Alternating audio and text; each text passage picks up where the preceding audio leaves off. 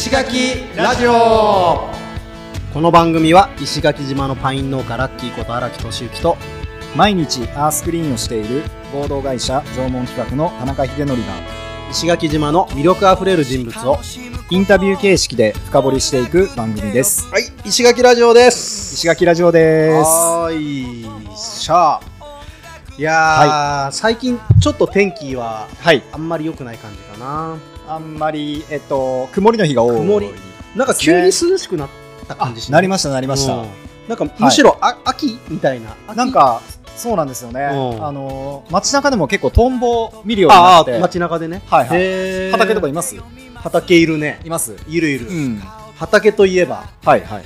え実はあの畑をやっぱ借りたりしたいのであれえっ、と、はいはい。新聞に広告出したんですおめでとうございまいすやおめでとうかどうかわかんないけど、いやいやいやとりあえず実験なと思って。うん、新あれ聞広告。どうどうだったんです？ああそう。反響反響ね。うん。一応、うん。ありました、えあった。とうん、問い合わせははい。問い合わせだけで言ったら全部で5件かな。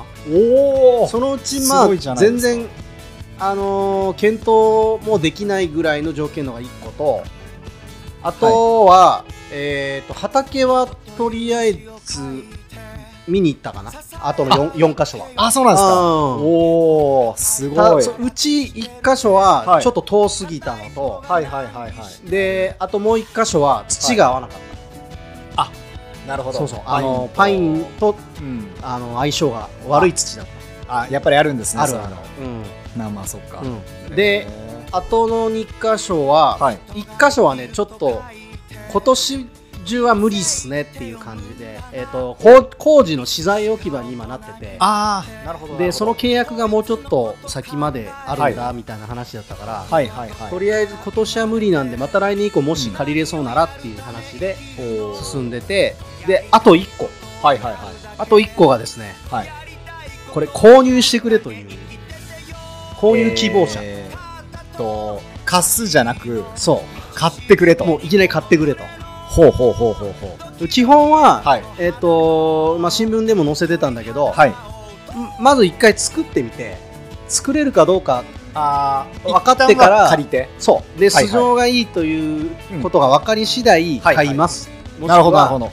えー、と買うかどうかをちょっと打診しますっていう一応、ねあのー広告の出し方してたんだけど、はいはいはいはい買ってくれと。来たんですよ、そうなるほど。うん。ではい。ただね面積がはいはい。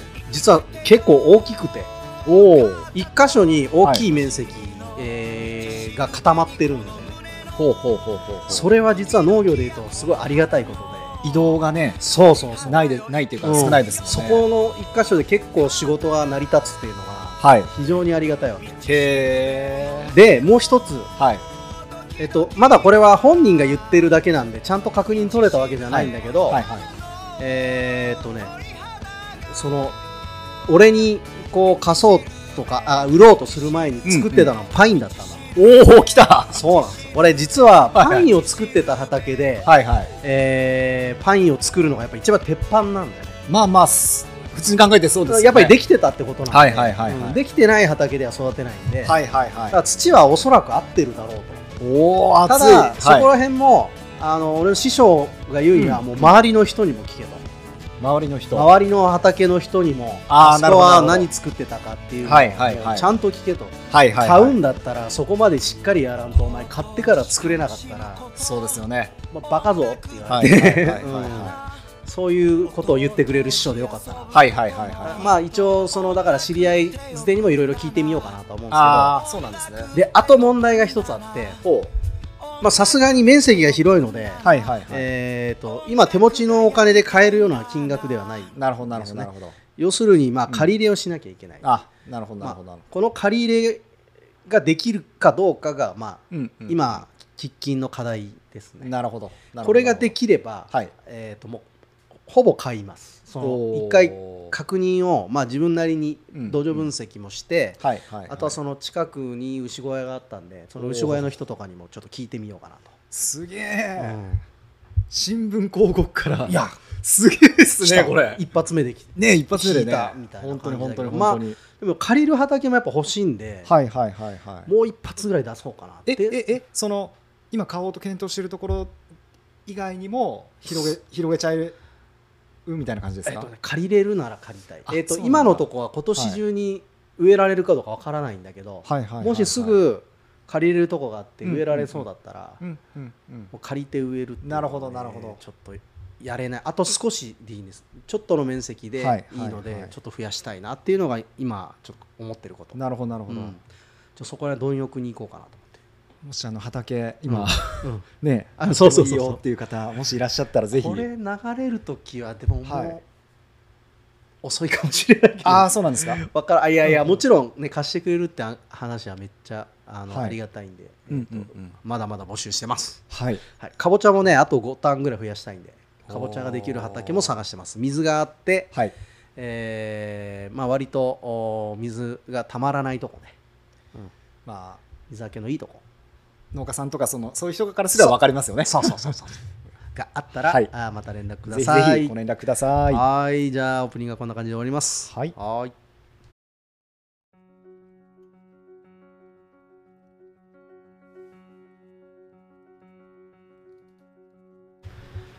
はいえー、と今日は、えーはい佐藤留美さんとロドさんそうですね。おお迎えしてのお第三話ですね。三話。3回目のね、はい。えー配信になりますけど、はい。えーっと前回はロドさんの話をね、そうですね。えーいろいろ聞いてめちゃくちゃ面白かったですね中近東とはいはいはい。中近東かと思って。ですよね、で喫茶店ではい。1時間行って割るっていうのねそう。あれ笑いましたね。でしたね。うん本当に本当に。あとはあれですよね、はい。ちょっと危ないああのデカみたいになってはいましたね、車のセールスマンね。そうそうそう本そう。あのまあピストルをねそう銃を忍ばしてっていでうもう気気がついたらちょっと結婚してたんで。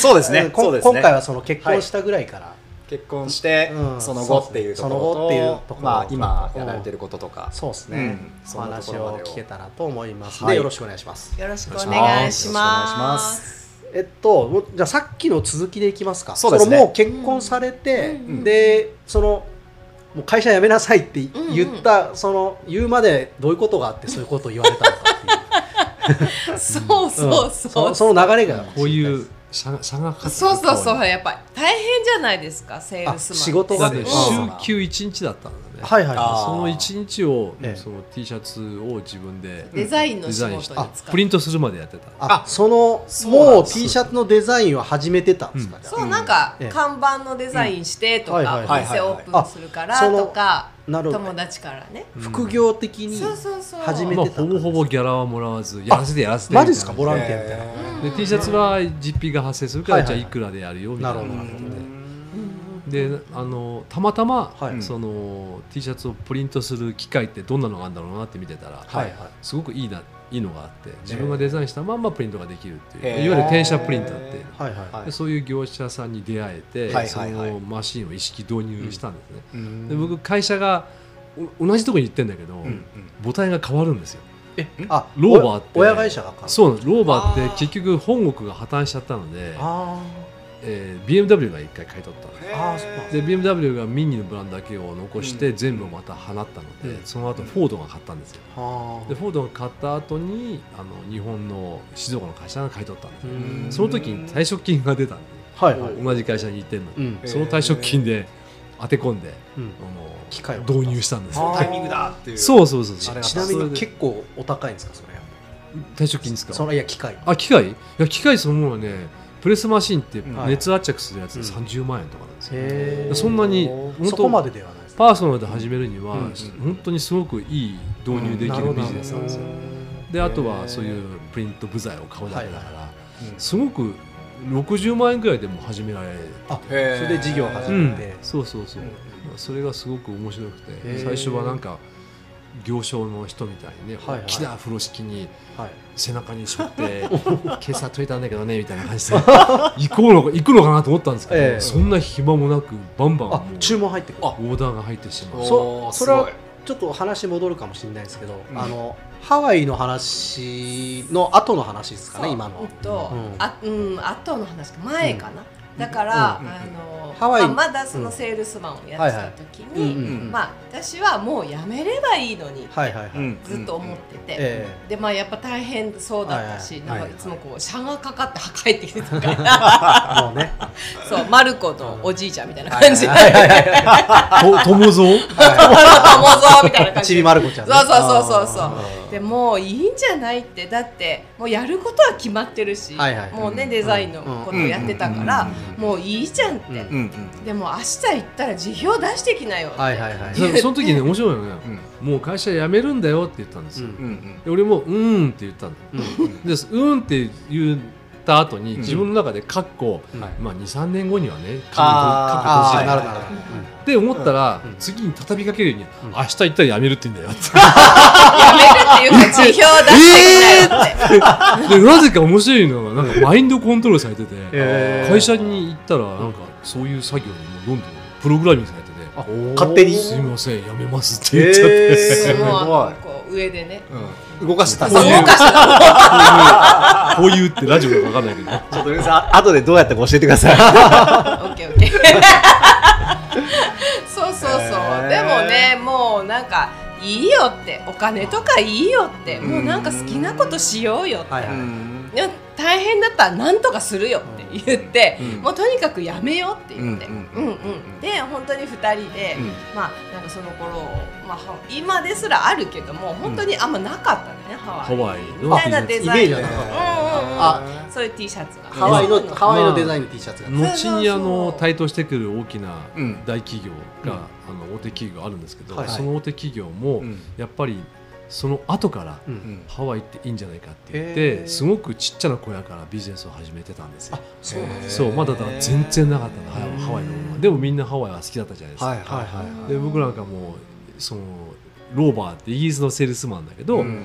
みんなでなぜか休む時同じだからうん偶然もう同じ便に取ってとかしてハワイにハワとかあ行ってるんですね。そうなんですよに好きだって出会った時からうんあもうまあそうなんですね。単なるハワイフリークあだったけどもハワイはお互いに好きで,、うん。でまあ、フラをやってて、うん。でそのフラに着たい T シャツがうん。ないって、いろいろ調べても、まあ、とにかく今日本にないわって思って、だったら作ろうってうんうんなって、うん。でまあねなんかほらずっとそういう仕事してきたわけでもないし、はいはいまあコネもなければ、はい。何経験もなければなんかね、学校に行ってたわけでもなく。だけども絶対大丈夫だよってもう全国のハワイアンショップを一緒に回ろうぐらい言ってたんですよ。うんに。あのフラの教室にファックスとか送って。えそうそうそうそう、へこんなのやってます最初ね。営業？うん営業、ねどこからも返信がなかった。だけど。ね本当私はこの人多分人柄だと思ってるんですけど、うん。もうそんなことをしなくてもいいぐらい、うんうん。今日までこう人とのつながりで仕事をもらえてるっていうのがすごいなと思って、うん。全部ご縁でね。へだからせあのセールスマンの時も思ったのは、はもう人生セールスだなって思ったことがあって、いはいはいはい。結局誰が例えば自分が車を売ってたとしたらうん。買ってくれるか分かんないわけじゃないですか、うん。この人は絶対買わないとかっていうのなかったんで、うん。誰がどういうふうに買ってくれるか分かんないか。ら、はいはいはいはい。結局はそれ前提に話をすると、はい。まあ、自分もしもしその車でなければ自分が商材だとしたら、うん。自分のこの商材を誰が生かしてくれるかなんて分かんないじゃないですか。うん。なるほどっていうことはやっぱりみんなにうんちゃんといい意味でちゃんといい顔をしとけば、うん。ままず食いっぱげないなっていう、うん。なんかあって。なるほど。そうなんだ。そうそうそうそうそれでうん。なんかハワイ業界にうん。ちょっとねうんなんだろう。いやそおれがね。邪魔しますみたいな感じになって、あのーそうもう特にハワイ業界ははい。やっぱりこう重鎮ととされる方がね、はい。もう当然いらっしゃったわけですけど、うんうんうん。ありがたいことに出会った人が、うん。まあ本当にい,、まあ、いくつかその柱があるんですけど、はいはい。もうご縁のおかげで、はい。本当に大先輩にももうなんかありがたいことでタメ口でいろんな仕事を絡ませていただいたりとか。ね。へーそう。もう本当にでみんなそれを受け入れてくれて、一緒にやろうみたいな感じで言ってくれたりとか、まあ、いわゆるその僕らがこう生活する中でのすごい芸能人っているじゃないですか、はいはい。ものすごい人、うん。はいでハワイ業界にもやっぱりね、うんうん。そういるわけですけど、はいはい。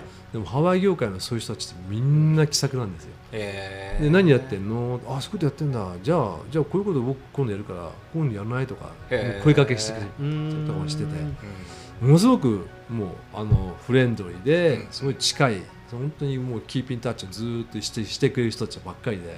ハワイの人もねみんなやっぱそういう人が感じなんですか？うん、多いし。かでまあ後からフラをこっちは始めて、ああはいはいはい。うんうんうん、でまあ私が先にやってたんだけれども、でそのまあお互いにフラをはいはい。やっているうちに、うん。やっぱりあのこっちはロドさんは英語が喋れるので、はいはいはい。英語が話せてそしてハワ,、ハワイ語ハワイ語。も、うん、そうそう、ん。ハワイ語はもちろんねフラやってるから、うんまあわかるなんとなくこっちは耳言語が得意なそうのでタイに行けばなんとなくタイのネイティブになってみたいなと思ったりとか、うんおおやっぱりどこそこ行けばそっちのネイティブになってみたいなっていう時に、は買い物する時にやっぱり楽なんですよね。おはい。はい。お前話せるのかみたいな。そうですよね。そうなんですうんうんだからそういう楽しさがやっぱりあるんで、うん。なあれはだから結構個性ですよね、うん。なんかそそういうのが得意な人もいれば、うん苦手そうこれはもうね、うん。本当にそうそうそうそう。あのありがたいことにこう努力をしてなんとかなるもんじゃない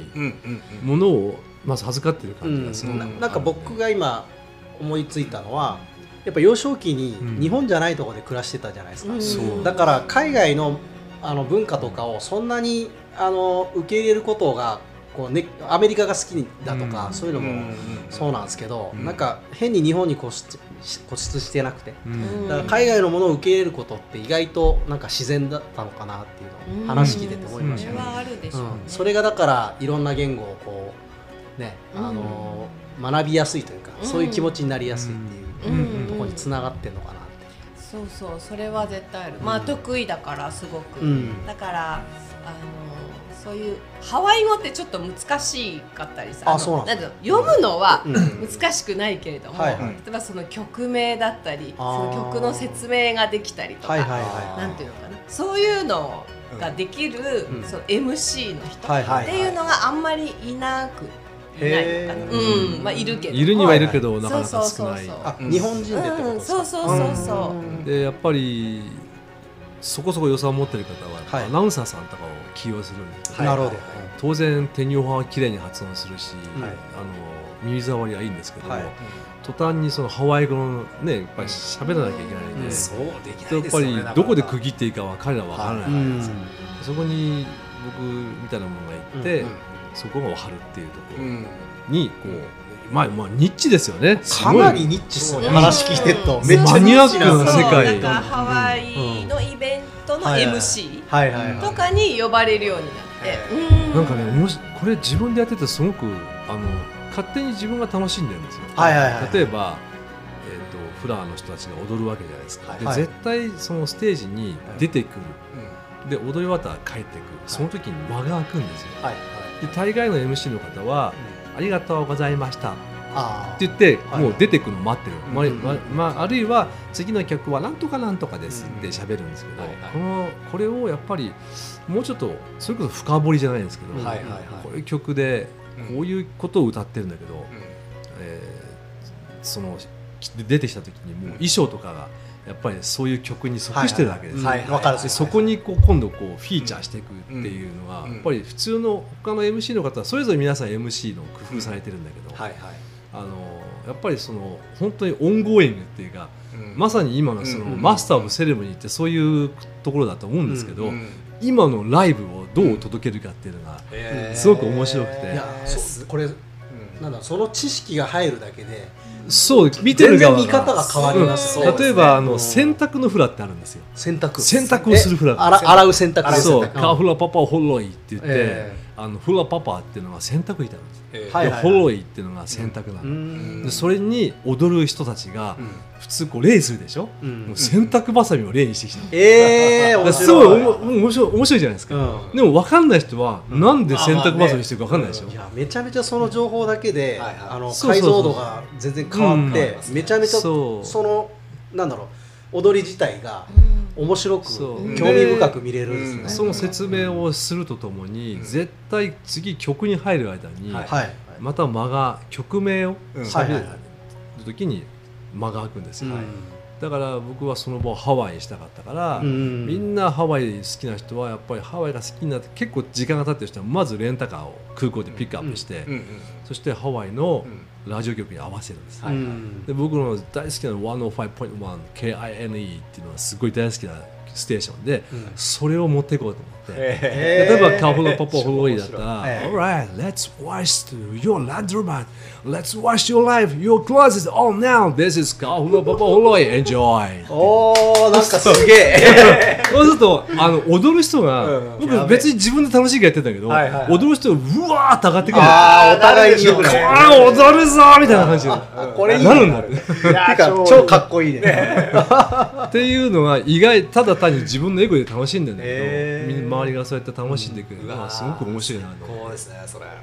いやーなんかすんいやいいですよね。自分が楽しんでやってることが仕事になって、そうでしかもあのやる人も見る人も楽しめる巻き込んでねみんなをこうそうあの悪いこと一個もねえじゃんみたいな。その会場の機材トラブルが大好きで。すいません、ローさん、ちょっと伝えてもらって、つなげばいいんですよ。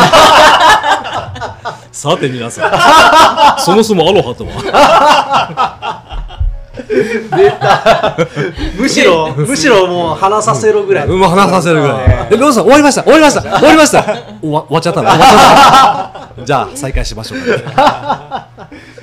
えー、面白い。ロドさんのその司会超見てえな。みんなわざとトラブルを起こし起こすようになるんでしょうね。むしろそうしてほしい。本当にまあ、やっぱりフラとかやってるとそのはい。自然の、ねうん。雨が降るとか、うん。あの霧雨になるとか晴れるとかっていう動きも、やっぱりその集合意識とかね僕らが考えていくこととかにすごくリンクしてくるんですよ、ではい野外イベントでやっぱりそういうところもうん。話すとみんなやっぱ雨って嫌がるんですね、雨に打たれてもうやだわ雨だわもうどうしましょうみたいな、はい。衣装濡れちゃうじゃないのみたいな、うん。でもフラソングってほとんどがもう美しい雨のことを歌ってる曲ばっかりなんですよ。でままさにその雨のはい中で踊るってはい。うう。この素晴らしいところにいる皆さんはもう本当にラッキーですね。最高じゃないですか。それでもあれですよね。場を。ずでもそれも自分の勢いで喋ったんだけど、はいはい。そしたら目の前をこう出番をステージに向かっていくダンサーたちがめちゃめちゃ笑顔で通ねってって、笑顔でステージを後にするんですよ。で逆にその意味ですっごいもうリスペクトしてて、いや本当ありがたいなと。うんいや超モチベーターっすねねありがたい。一歩間違えると詐欺師になりそうですよ。もうだから、ねもうちょっとで壺とか売ろうかな。ですよねなんか僕そう絵描いてて、絵描いてて、絵売ってるんですよ。で、はいイベントで売っててはい、ただたまたま知ってるフラやってる人とかねは、い通ってて、で、なんかすごい悲しいことがあったのって、なんか泣いてるんですよ。で、まあまあ、だそんなこともあるよねってみたいなね、やっぱりあの、本当に No rain, no rainbow って言うじゃないとか。Rain is blessing 言ってる。だからあローさんありがとう。ローさんあのお店にちょっと行きたいわって言って買ってくれるんですよ。これ結構あの詐欺まがい。いやいやいや。ちゃちゃんといいちゃんと僕はあの正しい道を進んでますけどあのなんかしたら、悪,、ね、悪意があったら印鑑とか絶対ね。壺とか売っちゃってもいいのかなってちょっと思ったことがあります。いやいやいやいやいやいやいや だいぶいろいろこう引き出てきましたね。あのねそういうあの、はい。こっちは黒ですけど、ええ。こっち白なんで。いやいやいやいやいやいやいや何をおっしゃいますやらえちょっとルミさんのそのフフラの話も聞きたいですフラのね、ええどういうフラは習い始めというかうんと、まあなんか踊りたいなって思った時に、うんうんな裸足かと思って、フラがほう。ああ踊るの。裸足っていいなって思ったんですうん。うんなんかそれだけ。まあだそう。普通じゃない。裸足が良かったんですね。で裸足がいいなっつって中で習い始めたんですか？そうそうそうそうそう、まあその時もちろんハワイ大好きだったし、はいはいなんかも行ってたし。神奈川にやっぱそういうのがあってみたいな。そうそうそう。で最初は、うんうん何こんな難しいことできないと思って。どういうところが難しい。そう。えフラってなんか多分ねやれされたことないと思うんですけやったこど。とないです意外と難しいんですよ。あのーへ見見た目よりも難しいんですよ。へ動きがとかなんかできなくて、だけどほらフラって結構おばあちゃんとか80代とかも踊ってるじゃないですか、はいはいはい。でそのい最初行った時に、そのおばあちゃまたちがすごく上手にへー美しく踊っていて、えなんで私こんなにできないんだろうと思って向いてないと思ってやめたの3ヶ月。で やめたんすか？やめた何何でも早い。決断早いですね。すぐ手が。そんでそんでそんで。ででも向いてない向いてないこんな難しいことできるわけないと思って、はいはい。んでまあしばらくちょっとやってなかったんだけど、まあなぜか急に、うんかやっぱフラやりたいなって。うん。うん降りてきたんですか？うん。また。でその時出会ったうん先生がすごいかっこよくって、もうほんとハワイアンみたいな先生であー。あこの人ハワイが大好きなんだって思ってやっぱハワイが好きなうんうん。先生がいいなと。まああほらダンス上がりの先生とかもいて昔はなんかうんダンスしてましうん。たバレエスタジオです。なるほどね。そうからフラに変わったとか。うん。なんかそうじゃなくて本当にハワイの文化が好きみたいなそういう人から習いたいなって思っていて。まあそうなんでしょうね。うん。だ結局最初のとこはそのうまく踊ることとかを見すぎちゃってうん。そのハワイの良さとかそっちに今ね気が回らなかったというか。そうそうそうそうそう裸足はいいけど他の良さが ちょっと私はいいけど。裸足はいいけど裸足はいいけど。他の良さがね全然見えなかったですよね。そうそうそう。ねいい先生に会ったんですね。そうなんですよ。そうでそこからまああの習い始めて、はいはい。でまあある時なルミさんに教えてもらいたいんだけどって言われてはいはいい。やいやえ私そんな教えられないからって言って。ルミ先生です先生です。ねあいやいや。まあじゃあいつになったら教えられるっていう。かいやいつになっても教えられないよって言って。うん。ルミさんから教われた人がいたんですね。そうそうそう。じゃあ教えられるようになったら言ってって言われて。そう。で人集めとくからって言ってくれて。はいじゃあ本当にこう道を作ってくれたみたいな。でそんな気全然なくて。はいはいはい。でもなんかまあ1年後ぐらいにうん。え「どう?」とかって言われて。え 思い出したようにね。そうそうそうそう「いやいやいや無理だから」とか言って。でまあその時にうあのちょうどその先生にん。はい。まあ、こんなこと言われてるんですけどって言ったら「はいはいはい。あいいじゃない」って言って、えー。私なんかその時、まあ、あ何？アシスタント的なことやってたあもう結構そのぐらいまではそうあの練習もしてたしうんうんうんうん。ステージみたいなこともうあもちろんあもちろんもちろん、うん、であのだったら、うん。あのやりなやればいいじゃんって言ってくださって、ですそう。ねでまあそこからなんか、うんうん。あの教えさせてもらう感じの道になって。うんうんうんうん。もう完全に教えるっていうことをもうはやり始めたってそう。でそれまではうんあまあほらさっきはい前回、はいはい前々回か、はいはい。そのクリニックで笑っていたいっていうのがあって、うん。で、まあ、そこで化粧品っていうものを知った時に、こんなもんか化粧品ってって思って、うんって言うと失礼だけども、うん。なんていうの？なんかうんもっとナチュラルうん。にケアできないものなのかなと。思って、うんうん間のこの顔のそうそうそうそうそうそうなんでもね、うんうんうんでそこにやっぱじゃ皮膚すごい弱かったからああそうなんですねうんだからなんかそういうのやりたいなと思って、もうそこにいた時からアロマを勉強し始めてた、はいはいはいうんうんうん、で、まあ、結婚したと同時にクリニックを辞めて、うんうん。はい。アロマの教室を始めた。あアロマはああのフラより先に始めた。フラより先に。あそうなんですうんねうん。なるほどうんずっとアロマの教室をやっていて、はいはいはい。うんでまあなんかそのうちアロマっていうよりなんかカウンセリングみたいな、まあ、ああまあまあ。マッサージとかもしながら、そうなんですね。そうなんですよ。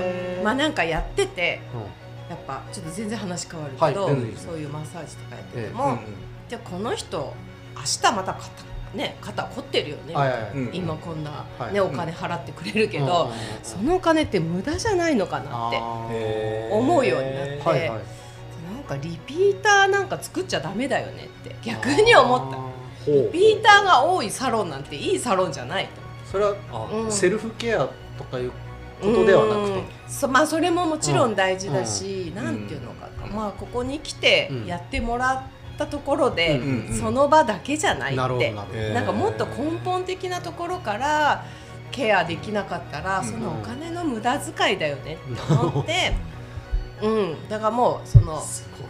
アロマはやめたんすか？やめたっていううんかその時に、うん。あのまあなんか考え方じゃないですか結局は、まあそうですすべては、うんうんこう考えるからうんなんかもういろんなとこ具合悪くなったりうん硬かったりっていうなんか不調になるわけですよ、でもまあそうならない考え方うんっていうのがあるわけじゃないですか、うんでそっちを選択できれば、うん。もっとこの人は楽になるはずだって思って、うん。まあ、話をしだしたら、うんそのうちなんかもう「あーマッサージ今日いいんです」っていうお客さんが来るようになって、同じ料金置いてってくれるんですよ。メンタルケアみたいな感じにそうそうそうもう話をすることの方がメインになってきてて、へー話を聞くことが多いですかそういう時って？うん、聞くことが。カウンセラーさんみたいなそうそう、いわなんかそういうふうになんか自然となっていて、へーでまあアロマも資格を取れるスクールをやってたけれども、はいはい。まあ、それもなんかもう資格とかどうでもいいかってあーなってきてだんだん。なるほどね。うん。そもそもそっちじゃないと。そうそうそう人がやっぱ喜んでくれたりとかうんまうん。た頼ってきてくれるとか。うん、まあね、うん。そうだから資格はまああった方が仕事にはなるのかもしれないけど、はいうんだけどまあそれは単なるツールであって、はいはいはいはい。別に大事ではないなって思い始めて、でまあそういうことをやってたんだけれども、はいうん、でもまあその時はもちろんフラはうん。生徒として習っていて、うんでそういう話に教えてっていう話になった時に、はい。両方はできないって思ったの。うんなるほどなるほどうん、私そんな器用じゃないから、はいでこっちやめなかったら、うん。まあ多分フラにはいけないなってうん思ってすっぱりやめました、やめた そうねこで？ね10年やってたけどもうん。すっぱりやめて、えでもフラ一本にしようと帰っ思って。て。うん。でもアロマの生徒さんがねうん。私これこれからはフラの先生だからって言ってじゃあ私フラ習いますっていう。あ来たんですか？マジですか？何でもいいんだとか。いやでもそういうところで繋がってる方もいらねうんううんうん。ねそうそうそう、ね。きっとねなんかうんまあつながりが深かったんだと思うんですけど、そうそう。そこからまあ自分で独立をして、フラの教室を始めて、うんうんうん、でもハワイの先生についてっていうまあがっつりなんか普通そ普通のって言うと変だけどフラ教室を日最初は本に住んでらっしゃるんですか？先生とか。ハワイ。ハワイハワイ。ハワイ。あハワイにじゃあ行って学びに行くってこと。ですうん。うん通ってた。なるほどなるほど。うんだからもうそのスタイルもすごく良かったのでハワイの先生はもうこういうふう自宅で、うん。あのステイさせてくれて、うん。ホームステイで、でまあ要するにフラってもう文化だからもううん。ハワイの文化そのものなので、まあ文化って生活じゃないですか。そうですよね。うん、文化ってもう生活そのものだから、うん。生活を共にしなかったらフラなんかわからないっていう、なるほどなるほど。うんうんうん。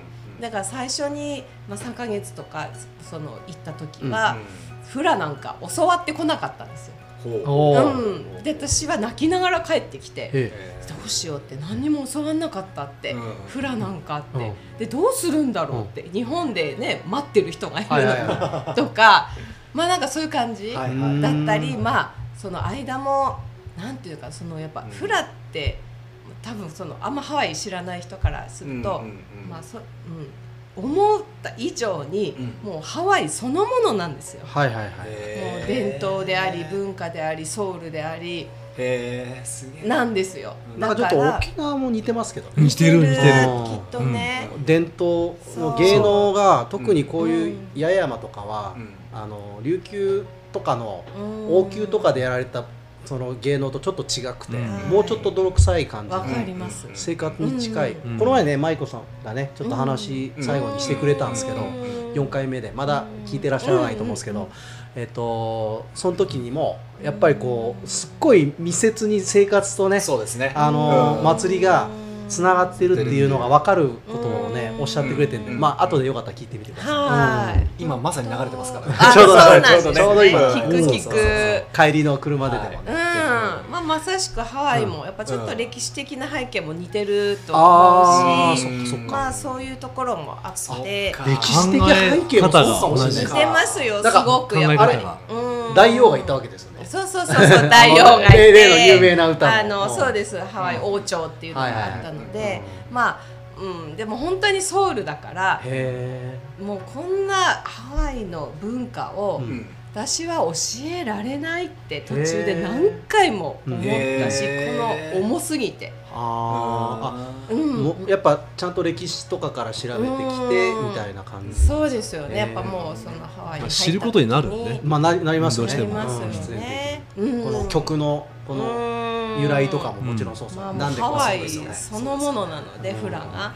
ともうそんなものは私日本人である私が、うん。やっぱ教えるなんてできないなって思っても、うんはい。そのなんてこう重責っていうかに何回も泣きながら飛行機で一人で帰ってきて、えもう無理だよねってどうしようって思って、だけどねもちろんねみんなはまあなんかハワイに行ってうん。何を学んできてくれたんだろう、楽しみだねうん。って待っててくれる生徒さんたちがいてくれて、ねなんかもうそのなんというのかな自分でももうどうしていいかわからないような、このまま教え続けていいのかもうやめた方がいいのかみたいな。葛藤の時代ですね。うん、そういうのはすごくありましたね。やっぱりその全然、うん、まあね、私なんかも英語もそんなにできなかったから、もうハワイに行けば幼稚園児以下ですよ扱いが。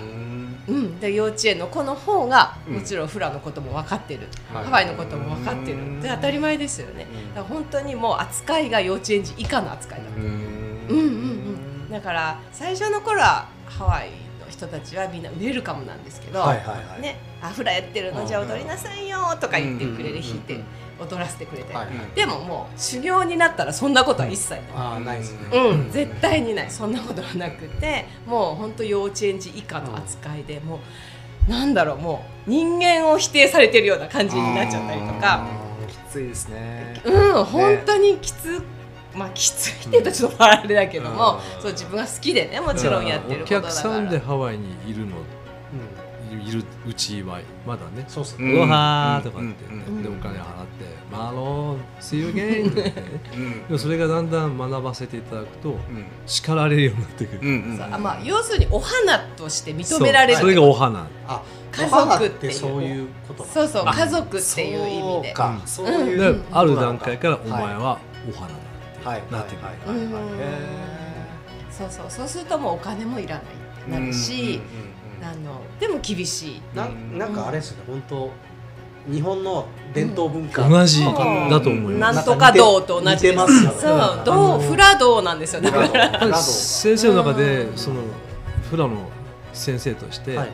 ビジネスとして考えてる人ははいはい。1曲いくらで払うんですよ、うん。でそういうのに対応してるから、うん。じゃあやろうねみたいな、でもやっぱり本当にハワイの文化を学びたいっていうものに対しては、うんその僕らの先生はありがたいことにあなたがこのハワイの土地にいる間の吹いてる風を感じて目の前の山を見ることが フラなのよって いう先生なんです。かっこいい。うん本当にそうだった。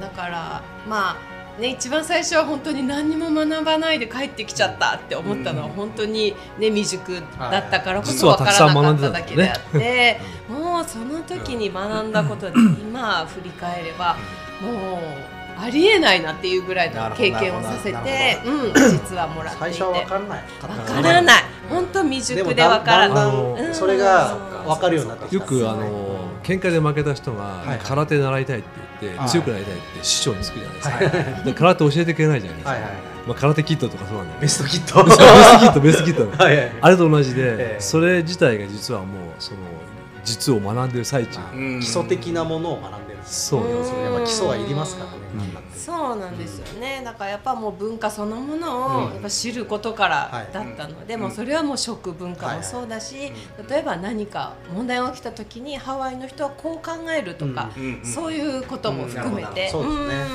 うんなんかそういうことを全部全部っていうか、まあ、いっぱいいっぱいうん教えていただいた、うん。ハワイ生活っていうかね、うん。だったのかな。ううん。ん、でまあフラとしては普通にフラの教室をやってたんですけども、うんうん まあある時ちょっと次に行っていいですか、はいどうぞ。ステージ変わって大丈夫、はい大丈夫です。行きましょう。仕切ってるよ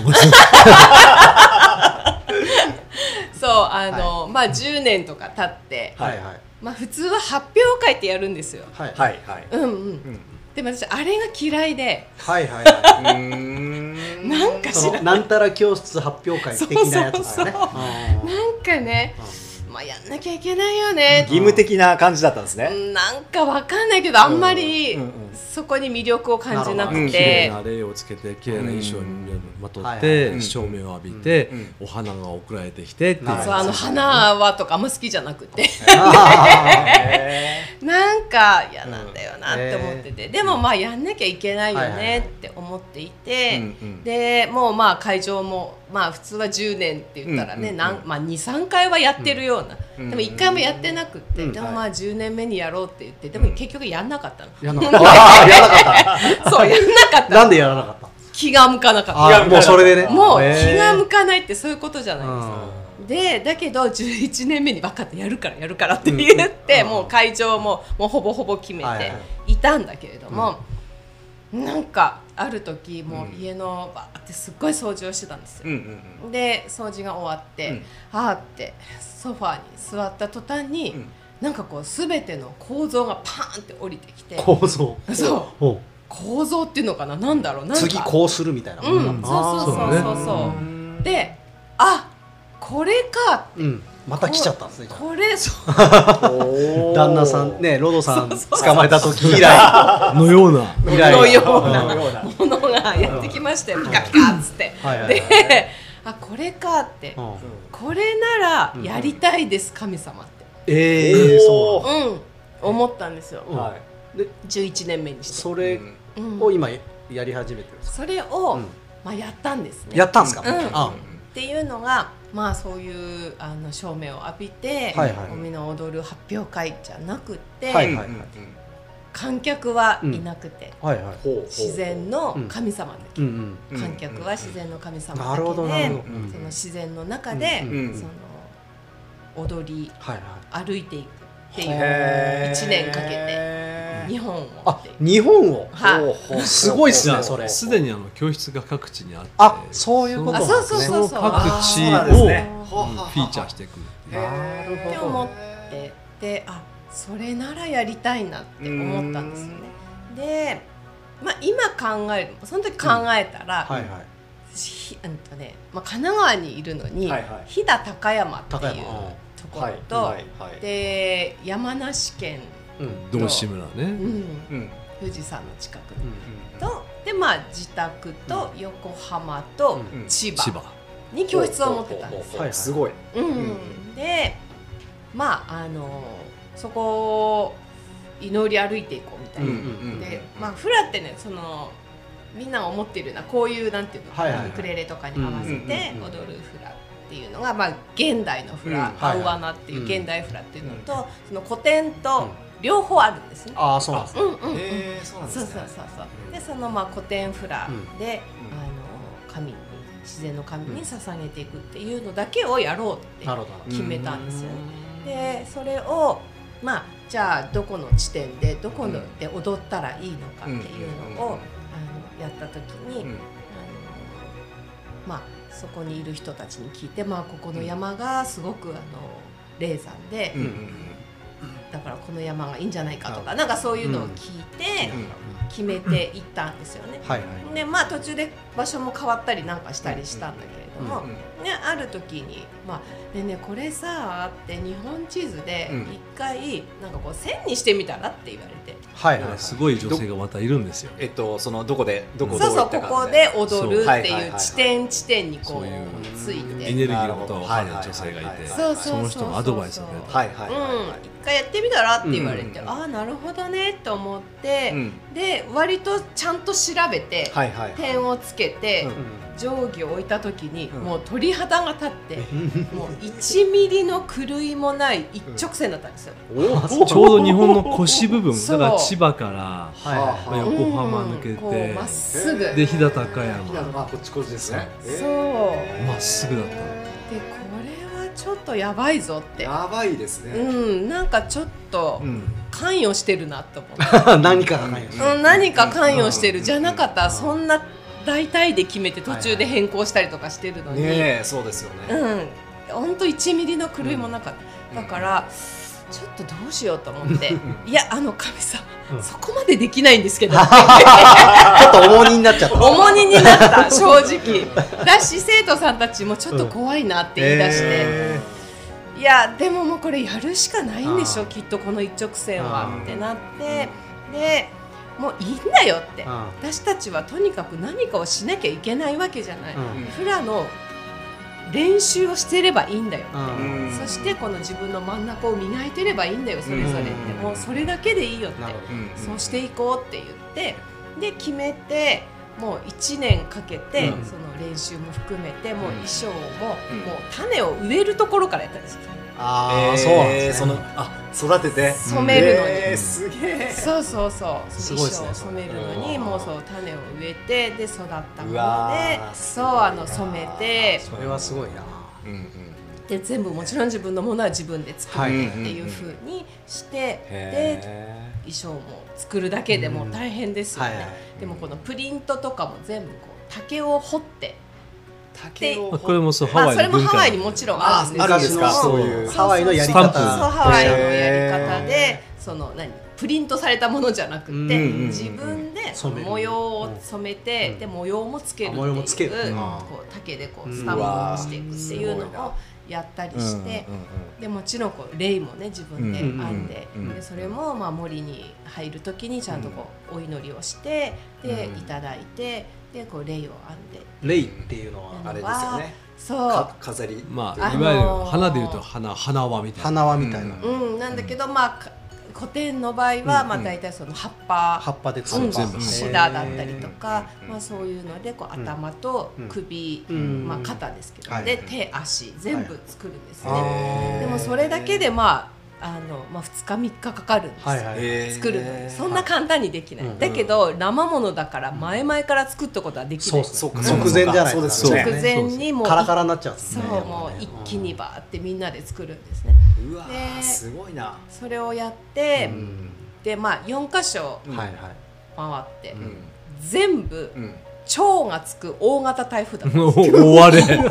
大荒れ。全部台風ですか？うん全部蝶がつく。超大型台風。はいはいはい。ちょうどあの台風19号とか21号とかそうかったじゃないですか、えーあのまあちょっとすごかった千葉とかで時。すごい。ああこの前。この前っていうか3年ぐらい前でしたっけ？そうそうそう。ああの台風のあったっすね時だったんですよ。うんでまあとにかく全部全箇所がそうだったんですーよ、うん。でありえないじゃないですか。ありえないですね。ありえない。だけれども、まあみんな来るんですよちゃんと。そあの生徒さんたちが。ね、本当に素晴らし素晴らしい人たちばっかりだったんですね、誰もなんかこう今日やるんですか？本当にとかないの？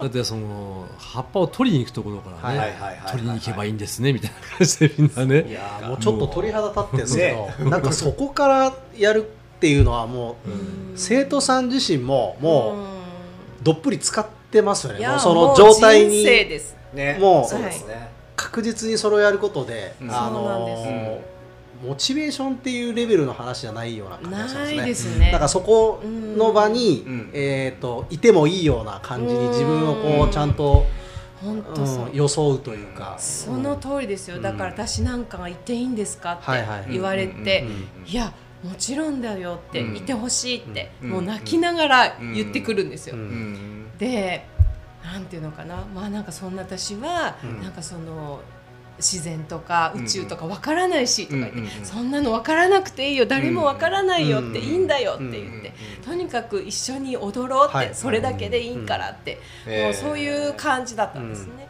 だけどもあの本当に見事にうん踊ってる間はうん。パカッと晴れて、なる。さあのここ多分その話来るんじゃないかって ちょっデジャブね。そう。デジャブ、うんあ本当に？まあまあなんかビーチクリーンとかでもよくあるんですよ。本ああ当に。やっぱりね。本当にある。ん。ですよ。で、うん。この前奥谷さんもそういう話してたよしてましたね。台風のうん。そうそう台風が来ると、でも俺やっていいのかみたいな話になったけど、うん。あの司っていう人がうん。神様と相談して決めたんだから、うん。これはやるんですって、やるときにやっぱ晴れる同じ話です、うん本当にその通りで、もうすごかったですよ。雲が割れてきてそう。ですごいですねそれ。ちょうどカヒ君は最初あのホープ会からって言ってうん。東から太陽が上がってくるへあのお祈りなんですよ、うん。はいはいはい。うん。そしたら本当にね割れた太陽雲から太陽が出てきて、フラダンサーたちを照らしたんです自然のスポットライトです。やばいっすねそその時にももうあ神様いるわって思ったんですよ。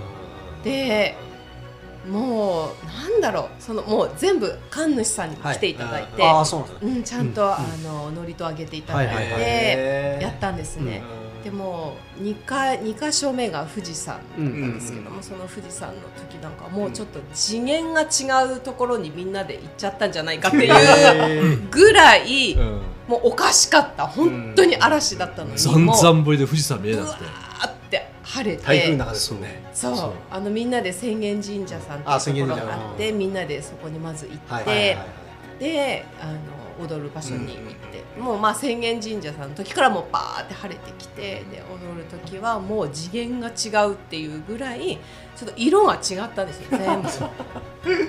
本当に。気がついたらもう富士山がドーンバーって。てもうなんかここ何ヶ月も富士山見てないっていう山梨の人言ってて、で もうありえない形のうん。雲が富士山の後ろからうわーって出てきて、何回も虹が出て。でも最後の千葉なんかは、うんもう警報鳴りまくりですよ。そうなんですね。なりまくり。そう、であのーすごい災害、は被害あった。房総南部やられましたね。そうです。だからまだブルーシートだらけで,、はいはいはい。で生徒さんの中にも、うんもうお家が本当もうなんか半壊ぐらいした方もいてまだもうブルーシートでっていう人もいたぐらい、でしかも海で踊ろうとしてたので、海で？千葉は。うわーそう。っかでちょっとこれはなと思ってさすがに子供もいるし、はいうんで私ももう夜ずっと神様に「いや私はやりたくないです」って、こんなのって、うん。こんな危険すぎるし、うんうん私はやりたくないですって、うんうん。でも神様あなたがやりたいんだったら、絶対に守ってくださいって。うんうーんあーなるほど私たちを守ってください、うん、じゃなかったらできませんからって言って、絶対に守ってくださいって、だったら守っていただけるならやりますって言って。んで言ってたら、まあ、あのなんか子供のお母さんが「先生」とか言って、はい。なんかこうスマホの,、うん。あのレーダー見せるんですよ、雲の雨雲レーダー、はいはいはい。ここにドーナツみたいに穴開いてますよ。なるほど。目？いわゆる。ドーナツね。目？か。もうここですよとか言って本当だねとか言って そしたら本当にバーって晴れてきて台風の目入っちゃっでた今だって。雨が止んでね。そう。でもうみんなでバーって行って。その日がねちょうど天皇の即位の日だったんです。そうなんですよ。だから令和虹がそう虹が出てニュースになったのをみんな見てるはずだへそうなんですよ。えでそうか。もう神主さんももうすごいまあ風はすごいから、うん。雨は降ってないけど、うんうん。もうすごい風の中ブワーって祝詞を上げてくださる いやこんな祝詞はきっと後にも先にもないよ。言うぐらいすごくて、もうみんなレイとか飛んでってて風 ででもういいよ飛ばしときなよって言って、ううだね。うん。うんうん全部その3か所はハワイのその師匠が来てくれてうん一緒に過ごしてあたそうなんですか。そううわすごいそれも。うん。それもいいね。すごいですね。まあさすがに最後の千葉の時はもうやめろって言われたけど、言われた。あー誰も私を止めれなくて。でそれを僕に言ってくるんです。うん。ルミは何を考えてるん彼女はオルタナティブプランを持ってるのかと でで彼女のその日の朝のねフェイスブックの投稿はワイルドクレイジーデイって そうなんかそうでもも間違いないですね。うそこでドーナツあったから、はいはい。まあこれはもう神様守ってくれたっていうあなるほど。ことだから。そこだけですもんね。